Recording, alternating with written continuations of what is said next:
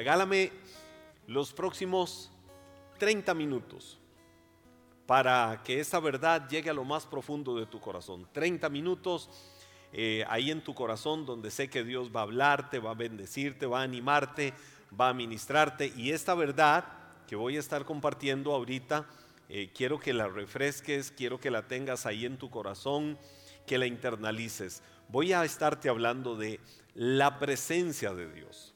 Sí, todo relacionado con la presencia de Dios. Siempre hay gente que dice, este, la presencia de Dios, eh, cómo la siento, dónde encuentro la presencia de Dios. ¿Será que la presencia de Dios está solo en la iglesia? ¿Será que la presencia de Dios eh, hay que provocarla de alguna manera? Eh, ¿Cómo hago? ¿Cómo hago? Alguna vez un presidente en un alto y magno evento que hubo en Costa Rica, allá creo que a principios de la década de los 90, un reconocido presidente de la República Oriental de Uruguay, José María Sanguinetti, dijo una palabra en relación con los ticos y luego yo la contextualicé y la aplico a nosotros los hijos de Dios. ¿Qué fue lo que dijo este presidente, José María Sanguinetti? Ustedes estaban muy niños, ustedes no lo, no lo, no lo recordarán. Este, él dijo, esté donde esté un costarricense, allí hay libertad. Y esa frase se hizo lema y uno la veía en muchas vallas y se promocionaba mucho eh, a nivel internacional. Esté donde esté un costarricense, allí hay libertad. Yo luego la contextualicé y vine a decir, esté donde esté un cristiano, esté donde esté un hijo de Dios, ahí está la presencia de Dios. Pero ¿cómo sabemos de, la presencia de Dios, de lo palpable que puede ser. Bueno, yo quiero hoy eh, hablarte y quiero compartir eh, esas ricas verdades sobre la presencia de Dios y de manera devocional hoy jueves, noche del Espíritu Santo. ¡Wow! ¡Qué rico! ¡Qué rico de verdad! Porque cuando nuestro corazón se sensibiliza a la persona del Espíritu Santo, es que no es un, objeto, no es una materia, es una persona el Espíritu Santo y somos sensibles a Él. Esa sensibilidad mueve su favor, mueve su misericordia, mueve la gracia de Dios en favor de cada uno de nosotros y sé que el Espíritu de Dios es real.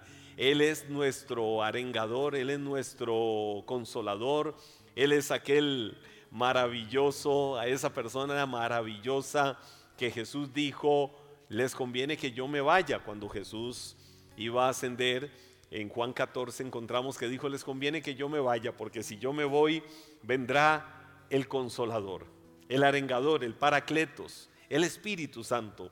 Y decía, Él les va a guiar a toda verdad. Y de ese mismo Espíritu, la Biblia dice que Él es el que nos convence de pecado, de justicia, de juicio.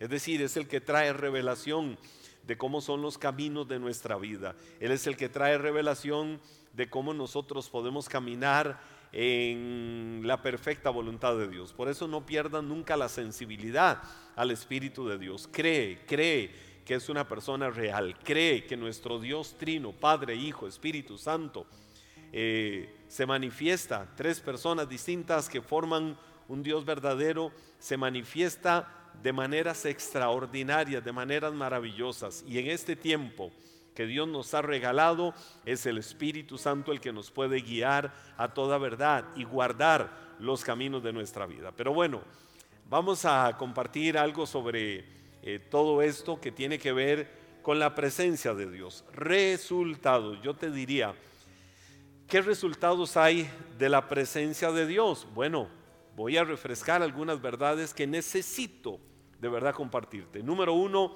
la presencia de Dios trae paz. Y, escucha esto, sé que son verdades que conoces, que hemos mencionado en algún momento, eh, pero yo quiero que las tengas ahí claras. La presencia de Dios trae paz. En el libro de Éxodo capítulo 33, los versos 13 y 14, la Biblia dice, ahora bien, si en verdad me he ganado tu favor, te ruego que me hagas saber qué planes tienes. Así sabré si en verdad me he ganado tu favor. Toma en cuenta que esta gente es tu pueblo. Ahí el que está hablando con Dios es Moisés. Y viene Moisés y le dice eso al Señor. Y viene la respuesta de Dios. Mi presencia irá contigo y te hará descansar. Ese es el primer punto. Eh, yo sé que muchos de ustedes lo tienen claro en su corazón, pero quiero que lo refresques en este momento. Quiero que lo digas conmigo. La presencia de Dios trae paz. ¿Por qué trae paz la presencia de Dios? Porque te da la certeza, porque te da la convicción, porque te da la seguridad. La presencia de Dios te da la seguridad de que puedes avanzar y que la bendición de Dios va contigo en todo lo que hagas, en todos tus proyectos. ¿Qué tareas, qué proyectos, qué emprendimientos tienes hoy en la vida? ¿Qué tienes que hacer? ¿Qué cosas son una duda de cómo hacerla, cómo ejecutarla? Bueno, habla con Dios. Dios escucha tu oración. Dios escucha la oración de sus hijos. Dios escucha la oración de aquel que abre su corazón humillado delante de su presencia para reconocerle, porque quiere escuchar su consejo, quiere escuchar su voz. Y dile hoy al Señor Dios, tengo este proyecto, tengo esta idea, tengo este sueño, tengo estas metas, tengo todo esto que quiero hacer, que quiero ejecutar. ¿Será o no tu voluntad? ¿Será o no, Señor, lo, más correcto ah, que yo lo haga? Quiero saber si en verdad, decía Moisés, me he ganado tu favor. En nuestro caso, tenlo por seguro, te has ganado el favor de Dios. ¿Por qué te has ganado el favor de Dios? Porque ya Cristo ganó por nosotros lo que no podíamos ganar. Por su sangre nos hizo entrar en el favor de Dios. Y el favor de Dios está sobre mi vida. El favor de Dios está sobre tu vida. Entonces su presencia siempre te va a traer paz. Te va a traer paz Ahora, ah, ¿cómo yo sé si algo no me trae paz? Bueno, eh, si vas a dar un paso, si vas a hacer algo y no te da paz, detente, pídele dirección a Dios. Ahora, no es aquella paz de que, de que tengo dudas, porque a veces tenemos que hacer algo y no lo hacemos y creemos que es que no nos da paz. Ahí es donde yo no hago lo que quiero, sino que hago lo que debo. Y ese yo hago lo que quiero, perdón, no hago lo que quiero, sino que hago lo que debo, cuando estás haciendo lo que debes de hacer, pero sientes una inquietud y esa inquietud te mueve a hacer lo que quieres, pero te va a provocar cosas negativas, no es que no sientas paz, es que hay una batalla espiritual ahí entre lo que quieres hacer y lo que debes de hacer.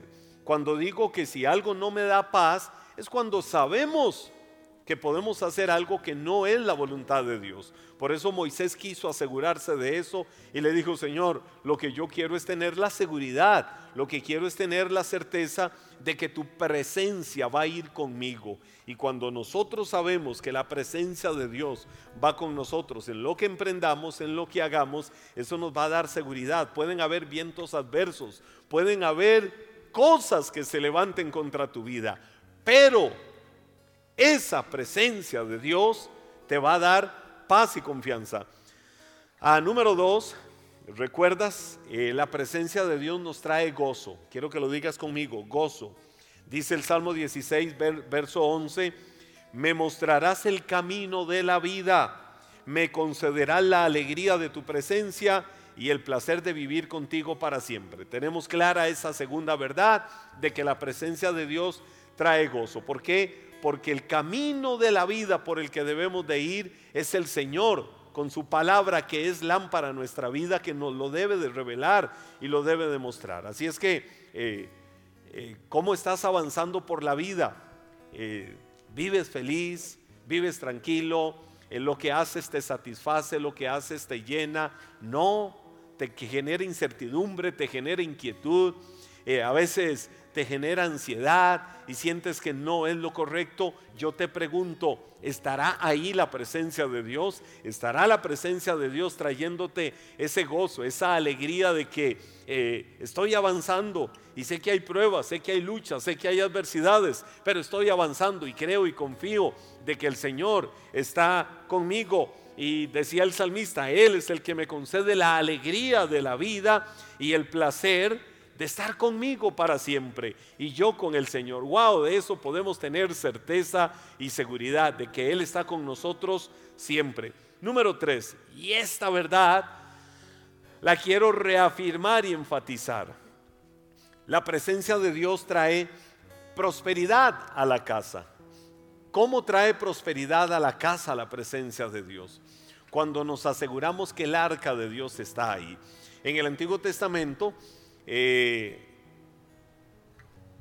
el arca de Dios la trasladaban de un lugar a otro. Y cuando trasladaban el arca de un lugar a otro, donde el arca de Dios estuviera o por donde fuera pasando, ahí había una presencia de bendición hermosa. El arca en el Antiguo Testamento, la que usaba el pueblo de Israel, tipificaba o era símbolo, como lo dice el libro de Colosenses, de todo lo que iba a venir. Nosotros hoy no necesitamos andar trasladando un arca de un lugar a otro, es decir, no tenemos que tomar algo como un ritual religioso no tenemos que tomar un objeto ni alguna representación de lo que pudiera ser una divinidad para decir, ahí va la presencia de Dios. Ay, qué lindo, eso me hace sentir la presencia de Dios. No, lo que te hace sentir la presencia de Dios, lo que te tiene que dar seguridad y lo que te tiene que dar confianza es que eres el templo del Espíritu Santo y que el Señor habita en tu vida y que el Señor guarda los caminos de tu vida y que el Señor guarda todo lo que hagas. Quiero que te fortalezcas hoy en esa confianza. Ahora te estoy hablando de aquella historia que, como te lo digo una vez más, te la estoy reafirmando en el segundo libro de Samuel capítulo 6 versos 10 y 11, de cuando el arca se quedó en la casa de Obededón. Y dice la Biblia ahí, y David no quiso trasladar el arca del Señor con él a la ciudad de David sino que la hizo llevar a la casa de Obed Edom Geteo. Por tres meses permaneció el arca del Señor en la casa de Obed Edom Geteo y bendijo el Señor a Obed Edom y a toda su casa. Tres meses estuvo el arca en la casa de Obed Edom. ¿Qué significa esto de tres meses estuvo el arca en la casa de Obed Edom? Que durante tres meses ahí hubo prosperidad que durante tres meses ahí hubo ambiente de armonía, que durante tres meses ahí hubo ambiente de paz. Pero como les decía, aquello era figura de lo que iba a venir. Donde llegaba el arca, ahí estaba la bendición de Dios. Hoy no necesitas que el arca venga unos días. Permite que el arca de la presencia de Dios, el arca de la bendición de Dios, gobierne tu casa, gobierne tu familia, gobierne tus pasos, gobierne tus intereses y todo lo que hagas. Cuando la presencia de Dios está en tu casa, cuando la presencia de Dios está en tu empresa, cuando la presencia de Dios está en tu oficina, cuando la presencia de Dios está en los pasos que vas dando por la calle, cuando la presencia de Dios está en todas tus acciones, eso va a traer prosperidad y eso va a traer bendición. Cuando permites que la presencia de Dios te impulse, cuando sabes que caminas con ella, puedes tener la seguridad de que tus caminos son caminos de prosperidad. Hoy yo vengo declarando en el nombre de Jesús y vengo soltando esa palabra en el nombre de Jesús de que eres guiado, eres guiada por la presencia de Dios y que vas a permitir que de ahora en adelante, en cada proyecto, en cada meta, en cada sueño, en tu empresa, en tu negocio, en tu emprendimiento, en tu profesión, en tu trabajo, en tu manejar, en todo lo que hagas, ahí va la presencia de Dios, porque ella te va a hacer fructificar, porque ella te va a hacer prosperar. El que va en el camión a vender sus productos, el que va en el camión a ejecutar o desarrollar algún negocio, eh, alguna negociación, la presencia de Dios debe de ir contigo para que te asegures que tus caminos serán prósperos, que tus caminos serán bendecidos. El que va a una reunión ejecutiva y quiere que le vaya bien, asegúrate de haber hablado con Dios, de haber entrado primero a una sala de sesiones con Dios, donde le diga Dios, voy para una sesión, voy para una reunión, voy para para presentar un proyecto voy para presentar mi negocio, para presentar mi emprendimiento, voy eh, para ser representante de la empresa para la que trabajo, del negocio para el que el trabajo, Señor, necesito bendición y prosperidad. No permitas que haga nada fuera de tu voluntad. Quiero que vaya tu presencia y que vaya tu voluntad conmigo. ¿Sabes qué va a suceder? Cuando te has asegurado primero de ir a la sala de sesiones con el Rey de Reyes y Señor de Señores y le presentas todo proyecto, Él le va a dar luz a tus caminos, Él le va a dar vida a tus proyectos y esos proyectos serán bendecidos, serán prosperados y serán ejecutados de la mejor manera. Dios es real. Y porque Dios es real, Él puede bendecir todos, tus caminos. Porque Dios es real, Él puede traerte éxito en todo aquello cuanto emprendas, como cuando vino bendición a la casa de Obededón. ¿Por qué? Porque había una extraña presencia. ¿Cuál es esa extraña presencia? La presencia de Dios. Y digo extraña porque no era algo humano. Estamos muy acostumbrados a lo humano, a veces tal vez en los entornos de las casas de las familias.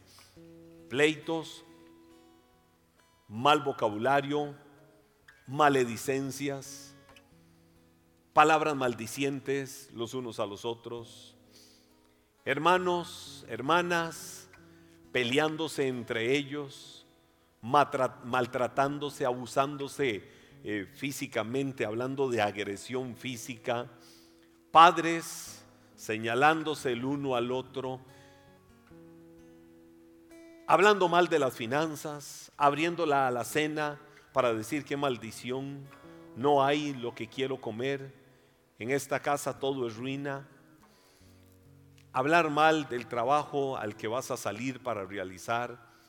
Cuidado con esas palabras maldicientes, porque si somos hijos de Dios tiene que notarse que la presencia de Dios está contigo. Y si hoy tienes poquito para comer, no es que no tienes, tienes poquito para comer, pero tienes. Dale gracias a Dios por eso. Dale gracias a Dios por esa bendición. Y si tuvieras abundancia para administrarlo y, y saber que tienes para los próximos días, igual dale gracias a Dios. Dale gloria al Señor. Habla bendición en tu casa.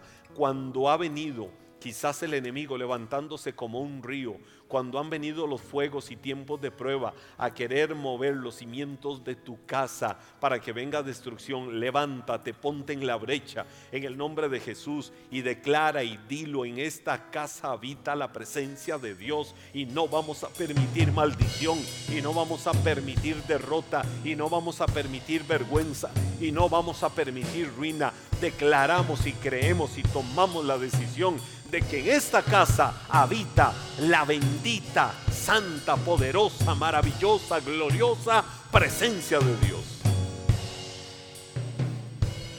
Pero tenemos que asegurarnos cada uno de nosotros de eso. Y quiero llegar a este resultado, de la presencia de Dios. La presencia de Dios trae sanidad. Dios es un Dios maravilloso. Y esta historia a mí me conmueve, me conmueve el corazón. La presencia de Dios trae sanidad. En el Evangelio de Lucas hay una historia, allá en el capítulo 8, que la, la sintetizo entre los versículos 43 al 47. La Biblia cuenta la historia de una mujer, en el verso 43, de una mujer de la multitud que tenía 12 años. Es decir, desde ese momento, 12 años hacia atrás, que sufría una hemorragia continua y no encontraba ninguna cura. Hazel como mujer, eh, seguro te asustas de saber, de solo pensar, 12 años, 12 años. En la naturaleza de la mujer, cada 28 días viene el proceso de la menstruación.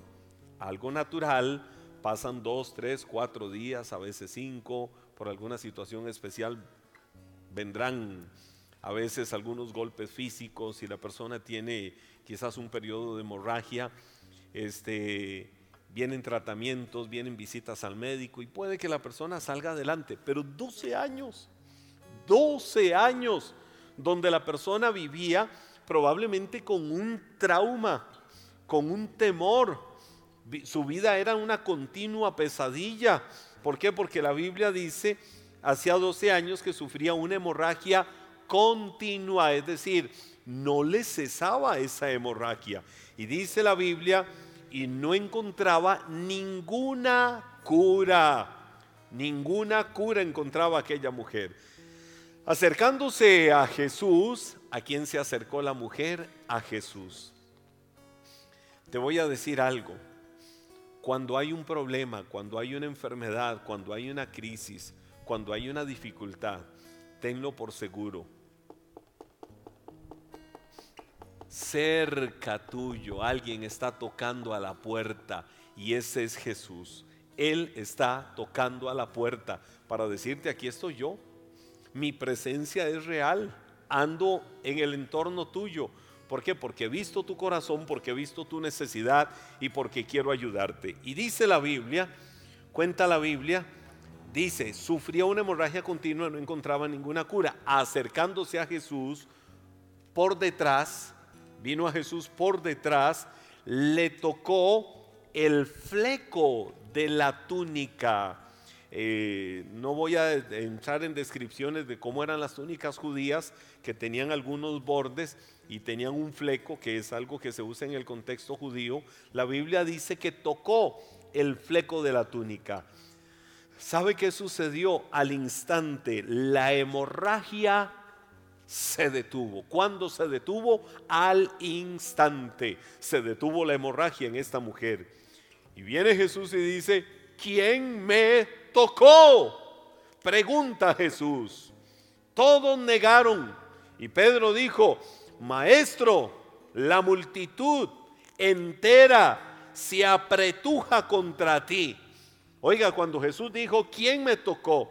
Ahora, no es porque quién me tocó, porque Jesús pudo haber dicho uno y otro y otro y otro, siento que alguien me toca el hombro, siento que alguien me toca la cabeza, siento que alguien me jala eh, eh, la vestidura, siento que alguien me da una palmadita, en fin, mucha gente, había mucha multitud alrededor de Jesús. iba pasando, iba caminando y todos querían extender la mano para tocarlo. Todos querían extender la mano para que Jesús les diera también la mano. Todos querían extender la mano ahí como para que seguro Jesús les diera un give me five, un cinco arriba.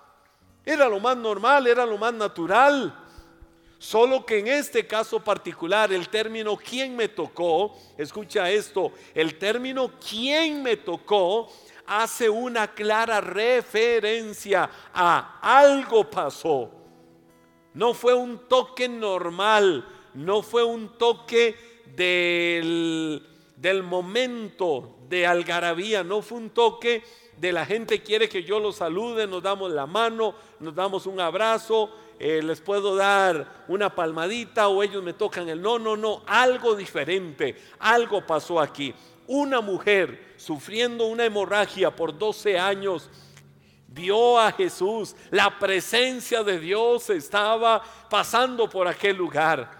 Y ella dijo, si su presencia está aquí, yo no voy a desperdiciar, no voy a despilfarrar, no voy a dejar pasar el momento que la vida me permite para que aunque haya gastado todo mi dinero, para que aunque haya buscado una y otra respuesta médica, aquí haya llegado lo que sé, será la respuesta para mi sanidad, será la respuesta para mi milagro. ¿Qué fue lo que sucedió? Se activó la fe en ella, se activó la confianza, se activó la certeza y la seguridad de que si ella se acercaba a Jesús, tocaba el fleco de su túnica, algo grande. Había certeza, había seguridad de que algo grande iba a suceder. Jesús dice, ¿quién me tocó? Y ahí empiezan las justificaciones. Yo no. Mateo vos, no, yo no. Juan vos, no, yo tampoco. Pedro, menos. Y todos decían, no, y Jesús decía, alguien me tocó. Y ellos quieren entrar en un debate, maestro, pero la gente te apretuja, hay mucha gente queriendo acercarte a ti. Es inconcebible que vengas a decir si alguien te tocó. Y entonces Jesús viene y les dice, alguien me tocó a propósito, porque yo sentí que salió poder sanador de mí. Es decir, alguien me tocó a propósito, es alguien lo hizo de manera diferente. Alguien no lo hizo por el momento, wow, ahí va Jesús, saludémoslo, tratemos de abrazarlo. No, no, no. Alguien vino en una actitud diferente. Alguien vino en una posición diferente. Alguien hizo algo diferente. Jesús dijo, fue tan diferente que ha salido de mí, ha salido de mí un poder sanador. Eso fue lo que Jesús dijo, salió poder sanador de mí. ¿Qué activó? ¿Qué activó el poder sanador de Dios sobre aquella mujer con un flujo de sangre, con una hemorragia, con la regla continuamente por 12 años? Una mujer menstruando con los peores dolores por 12 años continuos, continuos, así como la Biblia dice que ella interpretó, ella tuvo discernimiento de que ahí estaba la presencia de Dios y que si ella se acercaba y extendía su mano para que la presencia de Dios pudiera asirse a su vida, algo grande iba a suceder. Por eso Jesús tuvo la certeza para decir, poder sanador salió de mí. Y vea lo que la Biblia dice, cuando la mujer se dio cuenta, de que no podía permanecer oculta, comenzó a temblar. Es decir, eh, hubo un quebranto natural y cayó de rodillas frente a Jesús. A oídos de la multitud o de toda la multitud, ella explicó por qué lo había tocado y cómo había sido sanada al instante. Rompe protocolos religiosos, rompe estructuras religiosas. A veces la mucha estructura, a veces los muchos dogmas, a veces las muchas imposiciones que no son bíblicas, sino que son creación de los hombres, pueden impedirle a la gente venir y acercarse confiadamente al trono de la gracia, como dice Hebreos, para alcanzar misericordia y hallar gracia para el oportuno socorro. La Biblia dice, acerquémonos confiadamente, confiadamente. ¿A dónde? Al trono de la gracia. ¿Para qué? Para alcanzar misericordia, para hallar gracia para el oportuno socorro de Dios. Hoy quiero invitarte para que quites de tu mente, para que quites de tu corazón para que desarraigues de tu vida toda mentalidad estructurada religiosa de cómo yo me acerco a Dios. Acércate con confianza. A veces nosotros mismos los hombres, los seres humanos, queremos poner como una lista de requisitos eh, hasta para que se nos acerquen a nosotros. No, no, no, no. Somos vasijas de barro. Estamos puestos para servir a Dios. Tenemos que tener apertura y confianza para decirle a la gente que Dios es real. Y si Dios no tiene protocolos y Él lo único que espera es un corazón humillado como el de esta mujer, ¿qué hizo? Por Dios, por Dios, por Dios, por Dios, escuchen esto, por Dios. ¿Qué hizo esta mujer? ¿Qué hizo esta mujer por Dios? Esta mujer se arrodilló. Esta mujer dobló su vida entera en humillación delante de Dios y le dijo, Señor, aquí estoy. Y empezó a explicar. A veces no hay necesidad ni siquiera de explicarle a la mente natural y humana incrédula por qué se hacen las cosas. Pero ella empezó a contarlo y a explicar por qué lo hacía. Así se enteraron todos de que tenía una hemorragia por 12 años. No importa lo que has vivido. No sé cuáles sean las situaciones por las que estés pasando.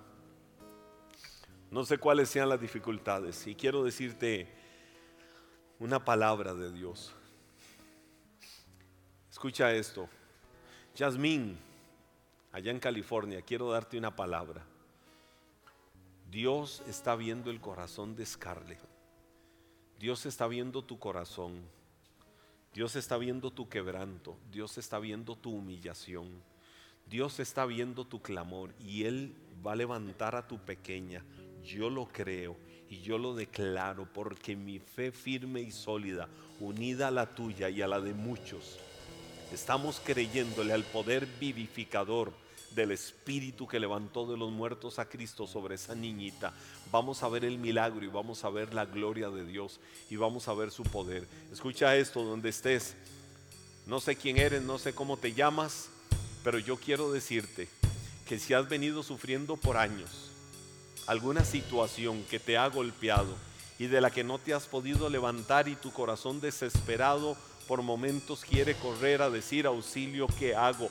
Hoy, como aquella mujer cananea, humíllate bajo la poderosa mano de Dios y dile, Señor, aquí estoy, aquí está mi vida, para que tú hagas el milagro y hagas lo que tengas que hacer. Reconozco que en esta noche, en esta hora, por medio de esta transmisión, tu presencia es real, tu presencia está en medio de nosotros. Creo a tu presencia, creo Señor que tú puedes hacer una obra maravillosa. Hágase tu perfecta voluntad, hágase conforme al plan y el propósito tuyo. Padre, yo hoy oro en el nombre de Jesús y yo bendigo a cada persona que está en esta noche del Espíritu Santo conectada con nosotros, Señor. Yo te pido, Señor, que ahora fortalezca la fe de esa mujer que está llorando, de ese hombre que está desesperado, pero creyendo una vez más que tú lo vas a hacer. Y hoy lo decimos, una vez más Dios lo va a hacer. Señor, yo me uno a la fe de tantos, yo me uno a la fe de muchos, creyendo a tu poder sanador y vivificador en esta hora, en el nombre de Jesús, creyendo, Señor, como aquella mujer cananea. Señor, que donde vio que estabas ahí, que tu presencia era real, no dejó pasar el momento. Muchos no están dejando pasar este momento y creo que van a ver tu gloria y van a ver tu poder, Señor, porque eres real y porque quieres bendecir nuestros caminos, nuestra vida, nuestra salud y todo cuanto hagamos. En el nombre de Jesús, bendigo la vida de cada uno. Señor, ahora mismo se activa esa fe, se activa el ánimo, se activa el gozo, la confianza plena de tu presencia en medio del hogar, en medio de todo lo que se haga. Y eso va a traer prosperidad, va a traer bendición, va a traer fructificación.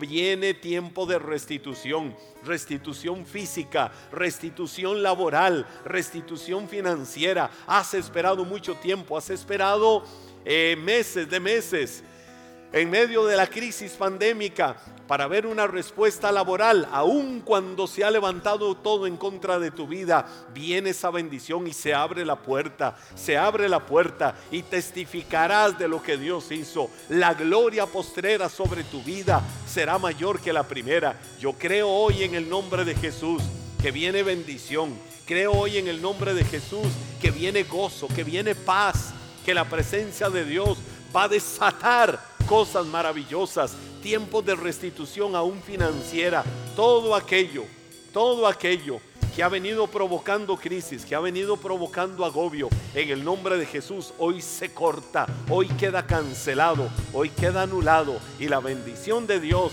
que es la que prospera, bendice y fructifica, está con tu vida y todos tus caminos. Lo creemos en el bendito nombre, que es sobre todo nombre, en el nombre de Jesús, en el nombre bendito, que sobre todo nombre, en el nombre de Jesús. Amén. Amén. Amén.